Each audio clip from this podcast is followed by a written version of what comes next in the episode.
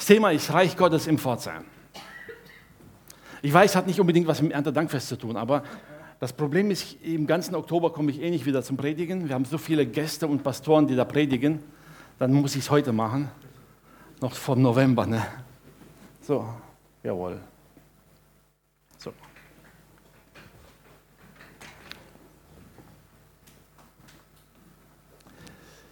Gott baut seine Gemeinde, sein Reich. Vor knapp drei Jahren hatten wir 40 Tage Reich Gottes, wo wir uns 40 Tage lang nur über das Thema Reich Gottes unterhalten haben. Im Allgemeinen, was das Reich Gottes bedeutet. Heute möchte ich ein bisschen unseren Blick dahin lenken, was es heißt, Reich Gottes im Pforzheim, in unserer Stadt zu haben. Geht's? Super. Danke euch.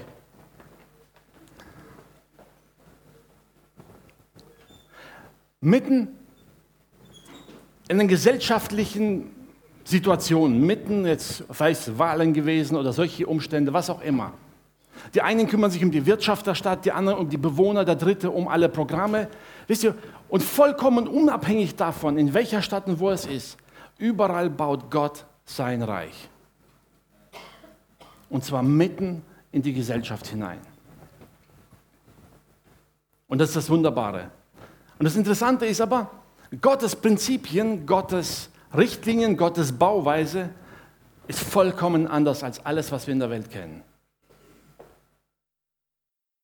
Sein Reich ist nicht von dieser Welt und trotzdem mittendrin. Amen. Wir sind ein Teil vom Reich Gottes. Amen. Ja, dürft schon mitarbeiten. Ich kann nicht gut zeichnen, aber ich möchte einfach nur ein paar Dinge, dass ihr sie vor Augen habt nachher und daran denkt. So.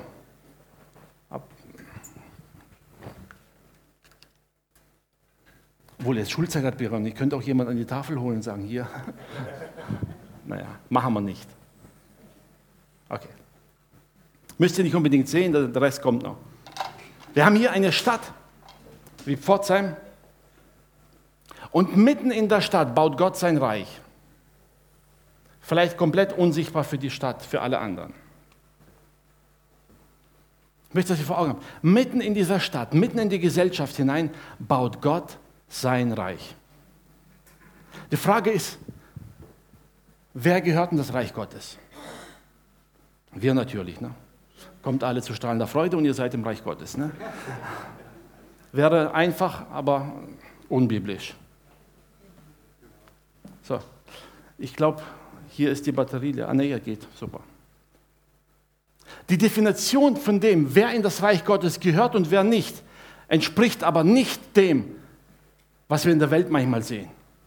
Die Gemeindezugehörigkeit hat damit nichts zu tun. Absolut nichts. Wir kommen nachher dazu, warum Gemeinde wichtig ist. Aber wenn es um das Reich Gottes geht, ist nicht deine Gemeindezugehörigkeit entscheidend. Egal wo du bist, egal wo du Gott dienst, ist zweitrangig. Es gibt ein wichtiges Kriterium, das die Bibel sagt, ganz klar, was entscheidend ist fürs Thema Reich Gottes. Ich gehe jetzt chronologisch durch die drei Bibelverse, die das am wichtigsten aussagen. Das erste ist Markus 16, Vers 16. Da sagt Jesus, wer da glaubt und getauft wird, der wird selig werden. Wer aber nicht glaubt, wird verdammt werden. Ganz salopp gesagt, wer glaubt, kommt ins Reich Gottes, wer nicht glaubt, ist draußen. Apostelgeschichte 2, 21, da zitiert Apostel Petrus einen Propheten und sagt, es soll geschehen, wer den Namen des Herrn anruft. Er bezieht es darauf, auf die, zum alten Volk Israel. Er sagt nicht die Juden, die von Geburt an dazugehören. Nein, wer den Namen des Herrn anrufen wird, der wird gerettet werden. Und die dritte Stelle ist Römer 10, Vers 9. Da sagt Paulus in die Römer, denn wenn du mit deinem Munde bekennst, dass Jesus der Herr ist und in deinem Herzen glaubst, dass ihn Gott von den Toten auferweckt hat, so wirst du gerettet. Ich habe einfach mal nur drei Bibelverse rausgenommen, es gibt noch einige mehr. Aber eins, was sie alle gemeinsam haben, eins aufzeigen. Unsere Zugehörigkeit zum Reich Gottes hängt davon ab, ob wir glauben oder nicht. Unabhängig, wo du bist. Unabhängig, was der Rest deiner Erkenntnis macht. Die Entscheidung, ob du zum Reich Gottes gehörst oder im Reich Gottes bist oder nicht, ist dein Glaube. Manche würden sagen, ja gut, Glauben tun viele an Gott. Die Bibel spricht nicht von dem Glauben, wo allgemein sagt, ja, ich bin mir nicht sicher, aber ich glaube es einfach mal. Ne? Die Bibel spricht von einem Glauben, der sagt, die feste Überzeugung im Herzen hat. Jakobus sagt, Glaube ohne Werke ist tot. Einfaches Beispiel. Wenn ich jetzt sage, Leute, das Dach stürzt jeden Moment ein. Die, die mir glauben, die werden rausrennen. Die mir nicht glauben, die bleiben sitzen. Wenn einer sagt, ja, ich glaube dir schon, aber warum soll ich gehen? Dann bist du entweder lebensmüde oder du glaubst mir nicht. Eins von beiden. Fakt ist, wenn du mir glaubst, aber nicht rausgehst und das Dach stürzt ein, nützt dir dein Glaube nichts. Sagt Paul, Jakobus sagt, Glaube ohne Werke ist tot. Wenn du also glaubst, wirst du entsprechend handeln. Ist aber ein weiteres Thema. Nur zur Entscheidung, warum ich sage, der Glaube, dass Jesus Christus gestorben ist für unsere Schuld, schreibt Paulus hier, dass Gott ihn von den Toten auferweckt hat. Der Glaube, dass ich ein Sünder bin, ich Vergebung brauche, ich ohne Vergebung nicht in den Himmel kommen kann. Und dieser Glaube führt mich dahin, dass ich die Gnade Gottes annehme, Jesus Christus annehme und dadurch komme ich in das Reich Gottes. Amen. Einfach so ausgedrückt, aber das mal als Kriterium. Unser Glaube ist entscheidend. Alles andere ist die Erkenntnis oder die Werke, die aus dem Glauben herauskommen. Und die können sehr unterschiedlich sein, je nachdem, was für Mensch wir sind, je nachdem, wie wir erzogen wurden, was wir gelernt haben, was wir erkannt haben, was wir nicht erkannt haben. Das kann sehr unterschiedlich sein. Lass mal das alles beiseite stehen. Die Bibel sagt, wer glaubt, wer von Herzen glaubt und danach lebt, wer Jesus Christus angenommen hat, der ist ein Teil des Reiches Gottes. Amen. Soweit sind wir uns einig. Ne? Egal wer dir sagen wird, dass deine Konfession oder deine Zugehörigkeit zu irgendeiner Gemeinde dich rettet, der betrügt dich. Es ist vollkommen egal, ob du Mitglied bist. Du kannst auch Mitglied einer tollen Gemeinde sein, auch hier in der Gemeinde sein, dein Leben lang und im Endeffekt verloren gehen, wenn du nicht glaubst. Es ist immer eine persönliche Sache. Gemäß dem Wort Gottes. Amen. Amen. Ohne Glauben ist es unmöglich, Gott zu gefallen. Das schreibt hier der Schreiber des Hebräerbriefes, vermutlich Paulus, aber man, ganz sicher ist man es nicht. Spielt auch keine Rolle. Hebräer 11, Vers 6, da, geht, da beschreibt er, was Männer und Frauen aus Glauben getan haben. Und er sagt, ohne Glauben ist es unmöglich, Gott zu gefallen. Ohne Glauben ist es unmöglich, ins Reich Gottes zu kommen. Niemand kann dich hineinbringen. Auch deine Eltern können dich nicht ins Reich Gottes hineinbringen. Deine besten Freunde können nicht. Sie können für dich beten, sie können für dich da sein, sie können dir den Weg weisen. Aber sie können dich nicht hineinbringen. Dein Glaube bringt dich hinein. Das Fantastische ist, es sieht zwar hier so wie eine Mauer aus, dieses Reich Gottes. Das ist die durchlässigste Mauer, die ihr euch vorstellen könnt. Denn jeder kann rein, der glaubt. Amen. Und gleichzeitig sagt die Bibel, dass dieses Reich unüberwindbar ist. Jesus spricht jetzt zu Petrus und sagt, auf dir will ich, auf diesem Felsen will ich meine Gemeinde bauen. Und die Pforten der Hölle werden sie nicht überwinden. Im Englischen heißt es, glaube sie werden niemals siegreich dagegen sein oder über dich sein. Eine andere Übersetzung sagt sogar, die Pforten der Hölle werden dir nicht widerstehen können nicht, nicht hm, standhaft sein, nicht standhalten, genau. Das heißt, nie und nimmer werden irgendwelche Mächte der Finsternis dieses Reich Gottes einnehmen können. Und doch kann jeder hinein, durch den Glauben. Soweit mal zum Definition. Das ist das Reich Gottes.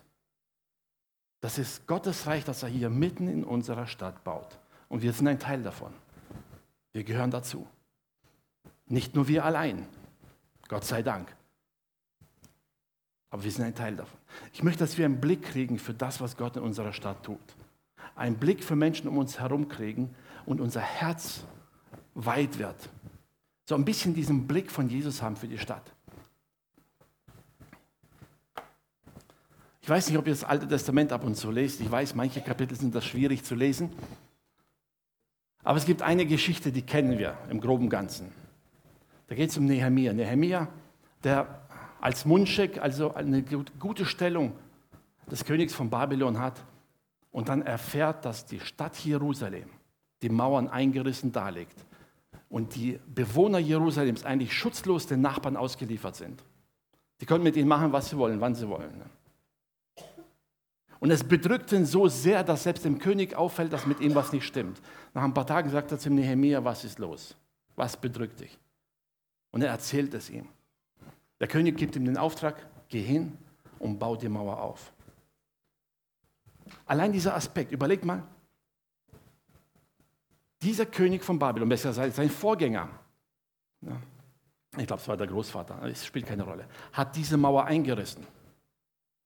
Er hat die Stadt eingerissen, weil er nicht wollte, dass sie sich jemals wieder gegen ihn erheben. Und aufgrund der Beziehung, die Nehemiah zu diesem König hatte, und weil er Mitgefühl mit ihm hatte, er sieht ihn an, sagt, was ihn so arg bedrückt, sagt er, geh und bau die Mauer wieder auf. Man kann daraus viel lernen, aber ich möchte einfach, dass ihr mal Gedanken darüber macht daheim, was es ausmacht, an dem Ort, wo du bist, Gott zu dienen. Von ganzem Herzen. Gott gebraucht diesen Nehemiah, schickt ihn zurück. Und in diesem Kapitel wird beschrieben, wie Nehemiah die Mauer aufbaut. Ich weiß, hat im Reich Gottes vielleicht in erster Linie nicht viel zu tun, was wir denken, aber das sind ein paar interessante Dinge.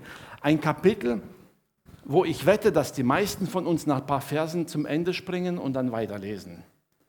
Das ist so wie bei Geschlechtsregister. Nach, nach drei Versen denkt man, okay, das wiederholt sich ja immer wieder, wir gehen mal zum Ende und lesen dort weiter. Ich möchte mit euch nicht das ganze Kapitel lesen, aber ein paar Verse einfach, die uns helfen werden, etwas verstehen. Nehemiah Kapitel 3, die Verse 1 bis 32, das ganze Kapitel. Wir werden es nicht an der Leinwand haben, ihr könnt einfach zuhören. Ich lese nur ein paar Verse. Ähm, Vers 1, und Eliashib, der Hohenpriester, machte sich mit seinen Brüdern, den Priestern, auf, und sie bauten das Schaftor. Sie deckten es und setzten seine Türen ein. Sie bauten aber weiter bis an den Turm Mea und bis an den Turm Hananael. Neben ihm bauten die Männer von Jericho und daneben baute Sakor, der Sohn Imris. Ähm, ich möchte euch mal kurz was hier zeigen. Also ist nichts maßstabgetreu, auch nicht eingeteilt. Wisst ihr, da heißt es, da baute die erste Familie. Neben ihm baute die zweite Familie. Daneben baute die dritte Familie. Dann kamen die anderen und die anderen und so geht es Stück für Stück weiter. Vers 4. Neben ihm baute Meremot, der Sohn Urias, der Sohn des Hakos. Neben ihm baute Meschulam, der Sohn Berechas, der Sohn Meschesabels. War schwierige Namen. Und so geht es immer wieder. Vers 5 gibt die erste interessante Abweichung. Da heißt es, neben ihm bauten die Leute von Dekor, aber ihre Vornehmen beugten ihre Nacken nicht zum Dienst für den Herrn.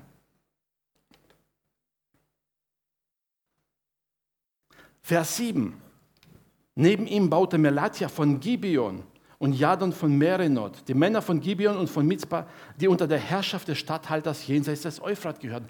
Also Männer, die gar nicht in Jerusalem wohnten. Die kamen von außerhalb, gehörten in ein komplett anderes Gebiet hin. Sie kamen aber und bauten. Vers 12, an dem Vers bin ich kurz hängen geblieben, ist eine ganz interessante Passage. Da heißt es, daneben baute Shalom, der Sohn des Lohesch, der Vorsteher des anderen halben Bezirks von Jerusalem, er und seine Töchter. Ist jemand mal aufgefallen? Überall heißt es von den Brüdern und von den Söhnen. Und da heißt es plötzlich er und seine Töchter. Also entweder die waren besonders emanzipiert oder hatte keine andere Wahl, ich weiß es nicht. Die Bibel sagt nichts dazu aus. Aber so vollkommen unpassend in die restliche Aufzählung. Ich kann mir vorstellen, Nehemiah, als er dieses Kapitel geschrieben hat, der ging dann durch die Stadt und hat einfach beobachtet, wie läuft der Bau und ging durch und hat alles notiert, eins nach dem anderen. Und ich kann mir vorstellen, er kam da auch kurz in Stocken. Ne? Überall bauen die Männer und da stehen Frauen auf der Baustelle. Es steht nichts darüber, warum und wieso. Es gibt auch keinen Anhaltspunkt, ob es jetzt gut oder schlecht war. Nichts. In dem ganzen Kapitel, die einzigen, die negativ auffallen, das war das in Vers 5, die Vornehmen von Tekoa, die ihren Nacken nicht gebeugt haben. Die haben andere arbeiten lassen. Ansonsten machten die keinen Unterschied. Wer, wo, was. Wenn wir weitergehen bis zum Ende, im Vers 28, da heißt es, und die Priester bauten jeder vor seinem Tor, vor seinem Haus. Die anderen hatten alle ihre Zuteilung, die Priester baute jeder von seinem Haustür. Vers 31 und 32, da heißt es, nach ihm baute Malkia, der zu den Goldschmieden gehört, bis an das Haus der Tempelsklaven und der Händler gegenüber vom Wachtor. In Vers 32 heißt es, und zwischen dem Obergemach an der Ecke und dem Schaftor bauten die Goldschmiede und die Händler. Also Leute, die normalerweise auf einer Baustelle nichts zu suchen haben. Oder?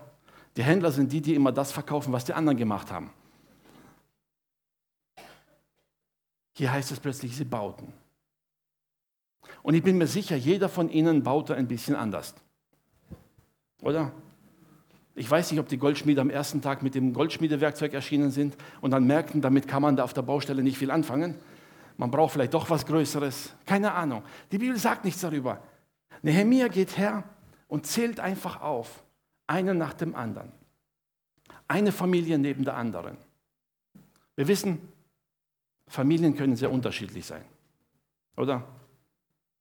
Die eine Familie hat Mittagessen um zwölf warm, die anderen machen es abends. Bei den einen müssen die Kinder um sieben im Bett sein, um neun. Die einen, da erzieht der Vater mehr die Kinder, bei der anderen mehr die Mutter. Und trotzdem sind das alles Familien. Egal, ob der Familienalltag, ob der Ablauf identisch ist oder nicht. Trotzdem sind es Familien.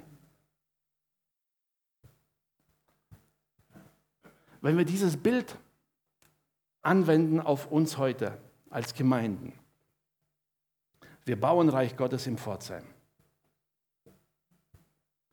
Jede Gemeinde an ihrem Platz. Jede Gemeinde in einem Bereich, wo Gott uns anvertraut hat. Jeder von uns. Wir können natürlich uns das Leben schwer machen, indem wir anfangen, uns mit den anderen zu vergleichen und so darüber zu urteilen, machen die es richtig oder machen die es nicht richtig.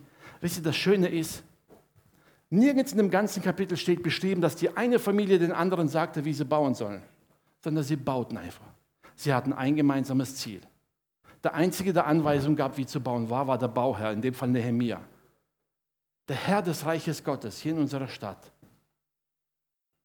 ist kein Pastor, kein Ältester, kein Bischof, niemand. Gott baut sein Reich. Der Einzige, der darüber entscheiden kann, wer richtig baut und wer falsch baut, ist Gott. Denn keiner von uns weiß, welchen Auftrag Gott dem anderen gegeben hat. Amen. Deshalb haben wir auch kein einziges Recht, darüber zu urteilen, ob eine andere Gemeinde richtig handelt oder nicht. Ist einfach nicht unsere Sache. Das ist Gottes Werk. Wir können einander ermutigen, erbauen, stärken. Nicht, wenn jemand um Rat fragt, geben wir es gerne weiter. Aber darüber zu urteilen, ob der andere richtig handelt oder nicht, ist nicht unsere Sache. Das ist Gottes Ding. Dem anderen abzusprechen, dass er vielleicht falsch handelt oder nicht ins Reich Gottes gehört, nur weil er anders Dinge versteht, andere Erkenntnis hat oder anders baut, ist nicht unsere Sache. Das ist Anmaßung. Gott ist der Herr seines Reiches. Der Einzige, der über alles herrscht und bestimmt und über alle entscheidet, ist Jesus Christus allein. Amen.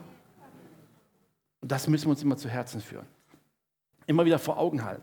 Nun wisst ihr, es gibt besonders baufreudige Gemeinden, sage ich. Ne? Die bauen nicht nur da außen, die bauen auch hier eine Mauer rein. Manchen fällt was auf, ja. Wisst ihr, aufgrund einer besonderen Erkenntnis oder der Vorstellung, dass zu gewissen Heiligungen gewisse Aspekte gehören, die unumgänglich sind, also aufgrund der persönlichen Erkenntnis oder Erfahrung, grenzt man sich von anderen Gemeinden ab und sagt, wenn die das nicht einhalten, dann gehören die nicht dazu. Man will ja über sie nicht richten, aber man will auch nicht so viel mit ihnen zu tun haben. Gehören die trotzdem ins Reich Gottes oder nicht? Amen. Nicht wir urteilen darüber. Es ist Gottes Werk. Es ist sein Ding. Ich sage mal von ganzem Herzen, wenn so ein paar Gemeinden da sind, die besonders dick ihre Mauern bauen, dann müssen wir umso weniger Sorgen haben, dass da an der Ecke irgendwas kaputt geht. Ne? Ist die Ecke halt doppelt gesichert. Ne? Wenn hier in der Stadt eine Party gefeiert haben wird, die einzigen, die nicht mitfeiern, das sind die auf der Mauer oben, die Wache schieben.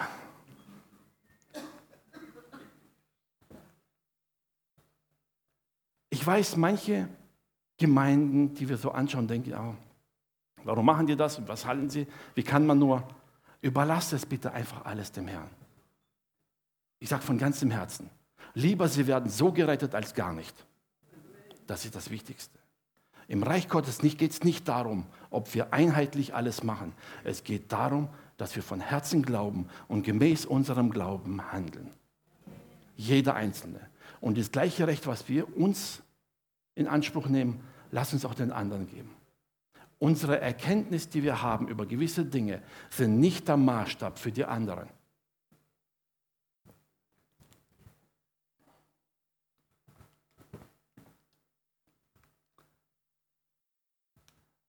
Wisst ihr, bereits zur Zeit von Paulus, Moment, machen wir weiter, gab es das gleiche Problem. Die einen haben Feiertag gehalten, die anderen nicht. Und dann gab es Streit in der Gemeinde. Warum haltet ihr den Tag nicht ein? Ne? Die einen haben Götzenopferfleisch gegessen, weil sie es nicht wussten, und die anderen haben es gemacht. Und Paulus sagt ihnen ganz klar, Leute, hört auf damit. Jeder handle gemäß seiner Überzeugung. Wenn du glaubst, dass du diesen Feiertag einhalten musst, dann tu es. Wenn du glaubst, dass du ihn nicht einhalten sollst, dann lass es. Aber jeder sei sich seiner Überzeugung gewiss. Und jeder handle gemäß seiner Überzeugung. Hm. Das war Römer 14, Vers 5 und 6, könnt ihr nachlesen. Römer 14, die Verse 5 und 6. Er sagt ganz klar, jeder sei seiner Überzeugung gewiss und handle entsprechend gemäß deinem Glauben. Wenn du glaubst, dass etwas richtig ist, tust es aber nicht, sondern handelst so, wie andere dir sagen, dass du es machen sollst, dann handelst du nicht gemäß deinem Glauben. Wichtig ist, dass wir die Schrift studieren für uns. Unser Glaube wächst und dass wir lernen, gemäß unserem Glauben zu handeln. Aus Glauben werden wir gerettet. Das Thema Glaube kommt in anderen Predigtern.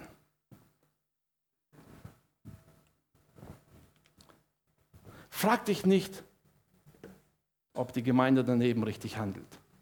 Schau auf deinen Platz, wo du bist. Frag dich einfach, Herr, was hast du mir gegeben?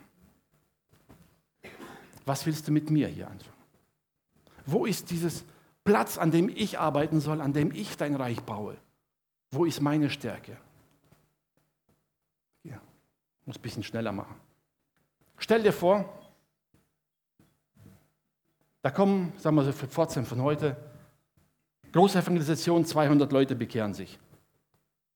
Welche Gemeinde schafft es, 200 Leute zu versorgen? Klingt am einfach super, ne? Wow, toll, Gemeinde verdoppelt sich. Nun, aus meiner langjährigen Pastorentätigkeit sage ich dir, wenn 200 Menschen sich bekehren, kommen ungefähr 300 Probleme auf dich zu. Aus einem einfachen Grund, weil jeder Mensch seine eigenen Sorgen, seine eigenen Nöte, seine eigene Situation hat. Er hat finanzielle Probleme, der andere hat Eheprobleme, der dritte hat Probleme mit Kindern, der andere hat alle drei Probleme auf einmal.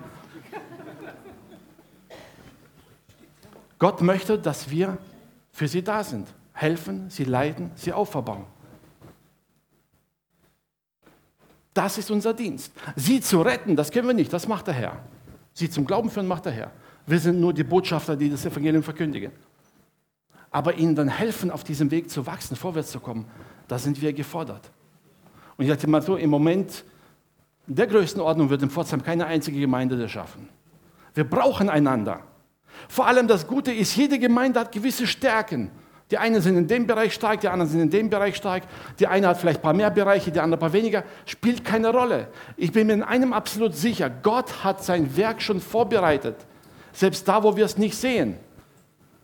Glaub mir, Gott überraschen solche Dinge nicht. Er hat sie schon längst eingeplant. Und er weiß ganz genau, wo das Potenzial sitzt, um das zu fördern. Wir brauchen einander. Ich habe schon beim letzten Mal gesagt, wenn es in irgendeiner Gemeinde Probleme gibt, zum Beispiel da, und da entstehen Gruppierungen oder Spaltungen, sonst irgendwas, freu dich niemals darüber. Niemals. Denn wenn die Leute dort alle die Gemeinde verlassen, sich in alle anderen Gemeinden verteilen, verteilen sich diese Probleme in alle anderen Gemeinden. Vorher hat nur eine Gemeinde alle die Probleme gehabt, jetzt haben alle Gemeinden einen Teil davon. Ist vielleicht leichter zu lösen als alle auf einmal, mag sein, aber das ist kein Segen fürs Reich Gottes. Wenn du in deinem Umfeld weißt, da ist eine Gemeinde und da gibt es Probleme, fang an zu beten. Wir sind ein Teil desselben Reiches Gottes.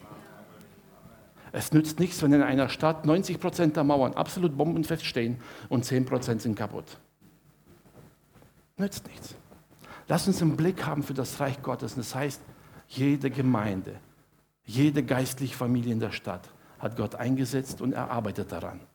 Und wo immer einer nachlässig ist, muss ein anderer einspringen. Gott baut sein Werk. Es ist nicht unsere Aufgabe, darüber zu urteilen. Gott baut sein Werk. Und wir dürfen ihm vertrauen, dass er es gut und richtig macht. Und dass er uns da gebraucht. Und wir wollen ein Segen sein füreinander. Einander stärken, ermutigen. Der Grund, warum ich diese Predigt gemacht habe, ist, wir werden am 26.11., habt ihr noch nicht im Gemeindeblatt, aber kommt noch. Am 26.11. im Gemeindeblatt wird drinstehen, ein Tag des Segnens. Und zwar diesmal etwas, was mir auf dem Herzen liegt. Immer wieder, wenn ich eine Konferenz lese und das Thema ist Einheit, dann denke ich, es ist immer das gleiche Spiel. Alle wollen sagen, lasst uns eins sein, kommt zu uns, wir wollen eins sein. Das ist immer der einfache Weg. Ich möchte, dass wir es dieses Mal umdrehen. Sagen, wir wollen die Einheit in der Stadt. Wir wollen den anderen Gemeinden zeigen, dass wir sie lieben, dass wir sie schätzen, dass wir für sie beten. Und deshalb machen wir hier einfach die Türen zu und sagen, an dem Sonntag gehen wir alle in die anderen Gemeinden. Wir verteilen uns einfach auf der ganzen Stadt und segnen die Gemeinden. Besuchen sie.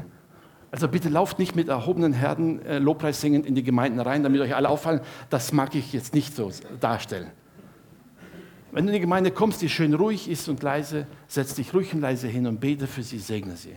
Kommst in eine Gemeinde, die laut sind, dann sei laut von mir aus. Ne? Wie auch immer. Einfach hinzugehen, ohne groß aufzufallen. Einfach reinzusetzen und sagen, Herr, wir wollen einen Blick haben für die Gemeinden, die mit uns das Reich Gottes in dieser Stadt bauen. Und wir wollen sie segnen. Für sie beten. Wenn du drin sitzt in einer Gemeinde und stellst fest, wow, da gibt es Dinge, die laufen super gut dann sagt Gott einfach von Herzen Danke für das Potenzial, das wir im Pforzheim haben. Weil Herr, danke, dass es das gibt. Sei es die Musik, sei es Kinderarbeit, sei es irgendwelche Projekte, die gut laufen. Das heißt nicht, dass wir alles mit kopieren müssen, sondern einfach sagen, danke Herr, danke, dass es das in unserer Stadt gibt. Und wenn dir etwas auffällt, das vielleicht deiner Meinung nach nicht ganz so gut läuft und wo Verbesserungspotenzial drin ist, dann bete einfach. Bete für sie, dass Gott ihnen Gnade schenkt und das tun. Vielleicht ist ja nur dein Blick dafür, mag sein. Aber bete und segne sie. Mir liegt es auf dem Herzen, dass wir einfach in dieser Stadt etwas für diese Einheit tun sagen, Herr, wir wollen füreinander da sein. Selbst wenn es Leute gibt, die uns vielleicht nicht mögen und Leute gibt, die uns wir so, nicht unbedingt als normale Christen ansehen wollen, keine Ahnung, spielt keine Rolle. Wir wollen einfach hingehen und ihnen zeigen, dass wir sie schätzen, dass wir sie lieben, dass wir miteinander Reich Gottes bauen wollen. Vielleicht haben wir manche Ansichten anders als Sie, ist zweitrangig. Also, wenn du vielleicht eine Gemeinde in einem Umfeld hast, wo du sagst, Mensch, habe ich gehört, da gibt es eine Gemeinde, da war ich noch nie, dann geh einfach mal dahin. Versuch mal dir oder im Hauskreis schon vorher abzusprechen und sagen, lass uns ganz bewusst Gemeinden aussuchen, die wir sonst nicht kennen wo wir nicht schon drei, fünf Mal oder sieben Mal waren. Irgendeine Gemeinde, die wir nicht kennen. Falls du keine Gemeinde kennst, dieser Flyer lag in der Zeitschrift drin. Ich hoffe, da draußen liegen noch ein paar. Da sind, glaube ich, sieben Gemeinden aufgelistet aus Pforzheim.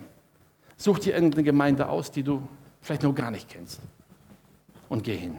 Setz dich rein. Vielleicht nimmst du noch zwei, drei Leute mit. Dann setzt ihr euch gemeinsam rein an den Gottesdienst. Genießt den Gottesdienst. Segnet sie. Und lasst sie wissen, dass wir keine Angst davor haben, keine Hemmungen haben, dass wir sie nicht ablehnen, sondern dass wir gemeinsam Reich Gottes bauen wollen. Das Entscheidende ist nicht, welche Gemeinde groß ist, welche nicht. All das wird spätestens bei der Wiederkunft Jesu zu Staub zerfallen. Im Reich Gottes gibt es keine besonderen Kammern. Ich weiß, wir hätten einen besonders schönen Raum verdient, gell? aber Wir sagen das nicht laut, aber manchmal denken wir so im Inneren. Ich wünsche mir von ganzem Herzen, dass wir diese Hemmungen abbauen, gegenüber den anderen. Ja, es ist wichtig, dass wir einen Platz haben, wo wir in unserer Familie zusammen sind, wo wir daheim sind, wo wir wachsen, wo wir lernen. Aber ich habe schon mal darüber gepredigt. Die Gemeinde ist der sicherste Ort für uns, aber Gott hat uns nicht dafür berufen, dass wir in der Gemeinde uns aufhalten. Er hat uns berufen, dass wir in der Welt draußen das Evangelium predigen. Dazu sind wir berufen. Hier werden wir gestärkt, hier werden wir ermutigt. Wir brauchen einen Platz, wo wir Brüder und Schwestern haben, die unsere Überzeugung teilen, wo wir einander, miteinander gut klarkommen, wo wir Gottesdienst feiern, so wie es auf dem Herzen liegt. Aber wisst ihr, Gott sei Dank, wir Menschen sind unterschiedlich. Ich mag es, wenn es schön laut ist, obwohl ich eigentlich vom Typ her überhaupt nicht derjenige bin. Mein erster Dienst war Technik und ich habe es deshalb geliebt, weil ich mich dann hinterm Vorhang verkriechen konnte und mich niemand gesehen hat. Auf einer Bühne zu sitzen, das war furchtbar. Ne? Als ich anfing, Musik zu machen, da war das etwas, hatte ich ein Instrument, damals noch ein Akkordeon. Was gut war, ich konnte mich an irgendwas festhalten. Ne? Inzwischen bin ich etwas freier geworden, ja. Wir sind unterschiedlich. Wir Menschen sind unterschiedlich, wir Geme die Gemeinden sind unterschiedlich. Gott hat eine Vielfalt geschaffen, jeden Mensch anders. Wisst ihr, wenn jemand glaubt, er könnte in seiner Gemeinde für alle ein Angebot geben, der täuscht sich. Durch die Vielfalt wird das alles möglich. Stell dir vor, Gott hätte ein Obst geschaffen. Was weiß ich? Apfel. Wozu braucht man verschiedenes Obst? Apfel reicht. Fertig. Gemüse. Also ich sage jetzt nicht Spinat, da wird mich jemand schlagen. Ne? Aber ich würde sagen, okay, nur Karotten. Ne? Fakt ist, allein wenn wir die Natur ansehen, stellen wir fest, dass Gott eine Vielfalt geschaffen hat, die unvorstellbar ist. Sieben Milliarden Menschen, es gibt keine einzige Kopie. Wir gehen, ich glaube, auf die acht Milliarden zu. Ne? Keine einzige Kopie. Und Gott sei Dank, dass es auch in unseren Gemeinden keine Kopien gibt. Gott baut jede Gemeinde mit den Menschen, die er zusammengefügt hat, mit denen, die an ihn glauben und mit denen baut er Gemeinde und gestaltet sie ganz individuell. Du wirst nirgends eine Gemeinde finden, die genauso ist wie die andere. Gott sei Dank dafür. Wenn es einen Menschen gibt, der genauso ist wie du, der genauso denkt wie du und der genauso redet wie du und alles glaubt wie du, dann ist einer von euch überflüssig. Das passt nicht in Gottes Schöpfungsbericht. Also versuch nicht eine Kopie zu sein. Versuch nicht andere zu kopieren oder nachzumachen. Trau dich, so zu leben und zu handeln, wie es deinem Glauben entspricht, deiner festen Überzeugung. Das will Gott von dir. Das will Gott von uns als Gemeinde. Und das will Gott in seinem Reich durch die ganze Vielfalt innerhalb der Stadt. Ich wünsche mir von Herzen, dass wir ein offenes, weites Herz kriegen für andere. Das heißt nicht, dass wir jetzt alle in anderen Gemeinden jedes Mal hinrennen müssen. Nein. Es heißt einfach, dass wir sie annehmen, so wie sie sind, als unsere Brüder und Schwestern. Egal, welche Gemeinde sie gehen, egal welche Konfession sie angehören. Das Entscheidende ist, glauben sie von Herzen, dass Jesus Christus für ihre Sünde gestorben ist, dass Jesus Christus der einzige Weg ist. Eine andere Bibelstelle sagt, jeder Geist, der Jesus Christus als den Sohn Gottes bekennt, ist von Gott. Amen. Das Kriterium darf niemals unsere persönliche Erkenntnis sein. Denn die Erkenntnis, die wir haben, die kann sehr schnell Spaltung verursachen.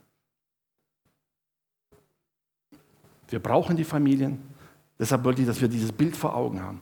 Wir brauchen die Vielfalt, jeder an seinem Ort. Genieße das, wo Gott dich hingestellt hat. Glaub mir, er formt dich. Wir haben vorhin gehört von den Schwierigkeiten. Die Schwierigkeiten formen unseren Charakter. Und das ist nötig, dass wir den Dienst, den Plan ausfüllen, den Gott mit uns hat. Wir brauchen ihn. Die Früchte brauchen viel Sonnenschein zum Wachsen. Würde aber nur die Sonne scheinen und kein Regen kommen, dann würde davon nicht viel hier vorne liegen, oder? Ich weiß, es klingt jetzt nicht erbauend, aber die Schwierigkeiten in deinem Leben, die brauchst du. Die tun dir gut.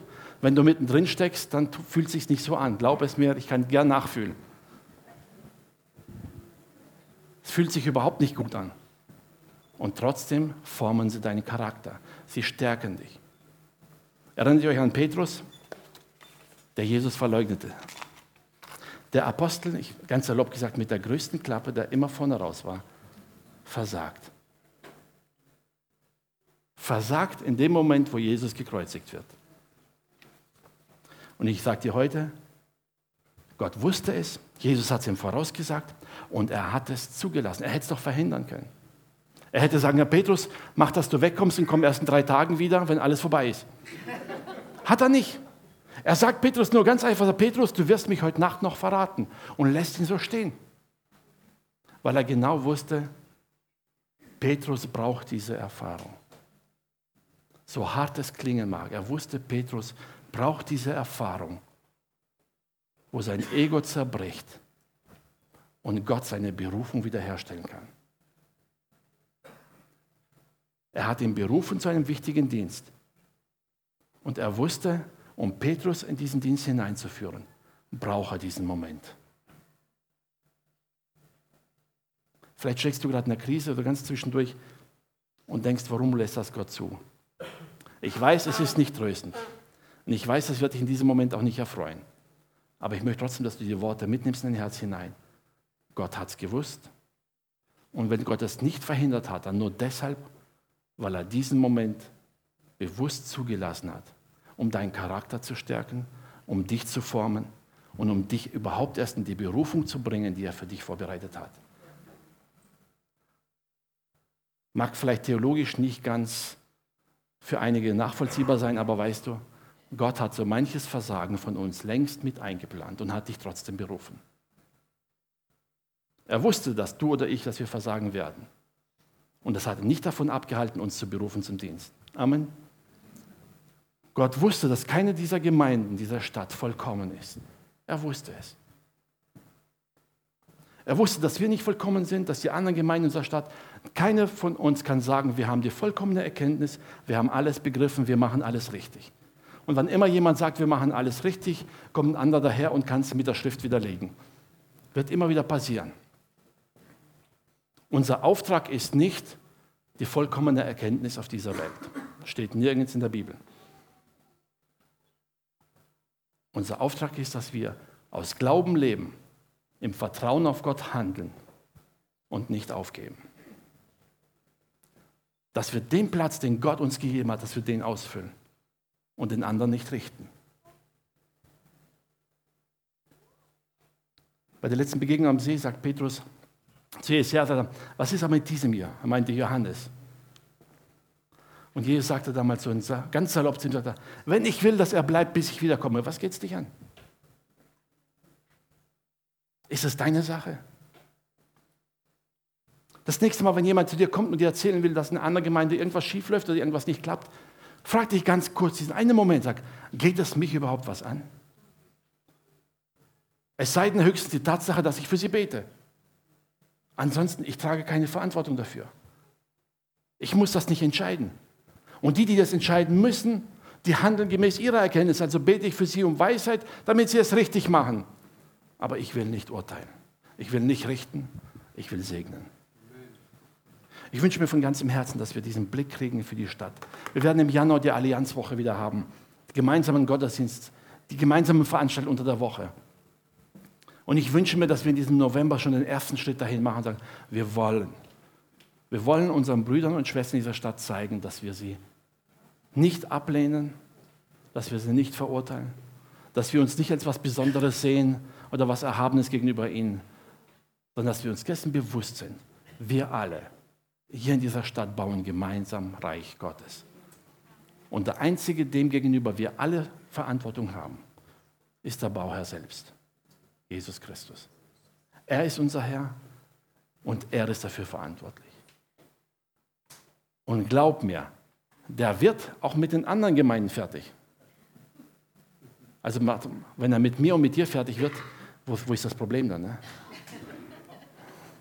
Der Rest ist wahrscheinlich einfacher. Amen. Oder wie Georg Jesse sagte, wenn du mal eine perfekte Gemeinde findest und dorthin gehst, dann ist sie nicht mehr perfekt, weil du da bist.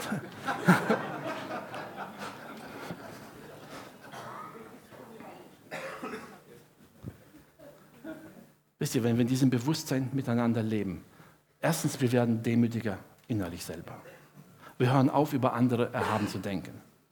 Und zweitens, vielleicht verstehen wir etwas mehr von der Größe unseres Gottes, von der Vielfalt unseres Gottes und haben Glauben, dass unser Gott mit seiner Gemeinde, mit seinem Reich zurechtkommt. Und er wird zurechtkommen. Lies Offenbarung, er wird zurechtkommen. Er wird kommen und seine Gemeinde abholen. Und seine Gemeinde, seine Braut, sein ganzes Reich wird ohne Flecken und Runzeln sein. Das schafft keiner von uns als Jesus Christus allein. Er wird damit zurechtkommen. Also lass uns füreinander beten, lass uns füreinander da sein und lass uns einander segnen. Und solltest du festgestellt haben, dass du irgendwann mal so im Herzen irgendeine Gemeinde verurteilt hast, aus welchem Grund auch immer. Ich lade dich heute ein, heute einfach vor Gott abzulangen sagen, Herr, auch wenn ich nicht verstehe, warum sie es machen, auch wenn ich mit manchem nicht übereinstimme und wenn ich manche Dinge sogar als falsch ansehe, es ist nicht meine Verantwortung, sondern deine. Ich tue Buße dafür, dass ich negativ gedacht habe und lege es ab in deine Hände. Ich für meinen Teil will meinen Platz treu handeln, will zuverlässig handeln. Ich möchte nicht so sein wie die einen einzigen in dem ganzen Kapitel, die negativ auffallen, wo es heißt, sie taten nichts. Erinnert euch kurz an das Gleichnis von Jesus von den drei Knechten, die alle ihre Talente bekommen haben. Der einzige, der verurteilt wurde, war der, der nichts getan hat. Dass die anderen vielleicht mehr oder weniger hätten machen können, ist zweitrangig. Der einzige, der verurteilt wurde, war der, der nichts getan hat. Also tu lieber von ganzem Herzen, das Gott auf dem Herzen gelegt hat. Hab keine Angst davor, auch mal zu versagen. Dein Gott, der dich leitet, hat das schon längst im Auge gehabt. Wir werden Fehler machen. Ich weiß, es ist jetzt auch kein Trost, ja, aber wir werden Fehler machen. Aber Gott sei Dank bewahrt uns Gott und es werden immer weniger. Amen. Aber wichtig ist, dass wir nicht aufgeben, nur da vorwärts gehen. Dann, Herr, wir wollen dein Reich bauen. Wir wollen sehen, wie dein Name in dieser Stadt erhoben wird. In verschiedenen Gemeinden, an verschiedenen Orten, auf verschiedene Art und Weise. Die einen laut, die anderen leise. Wir wollen sehen, wie Menschen dich anbeten. Wir wollen sehen, wie Zeichen und Wunder geschehen. Vielleicht sogar in einer Gemeinde, der wir es gar nicht zugetraut hätten. Und du machst trotzdem ein Wunder. Das ist das Gute an Gott, nicht wahr? Das Schöne ist, sein Handeln ist nicht gebunden an den Ablauf des Gottesdienstes. Überhaupt nicht. Auch nicht an die Form des Lobpreises. Ist auch nicht davon abhängig, ob die Predigt perfekt war oder nicht. Gott steht über den Dingen. Vertraue ihm. Amen. Lass uns aufstehen zum Gebet. Lobpreisteam, kommt ihr nach vorne.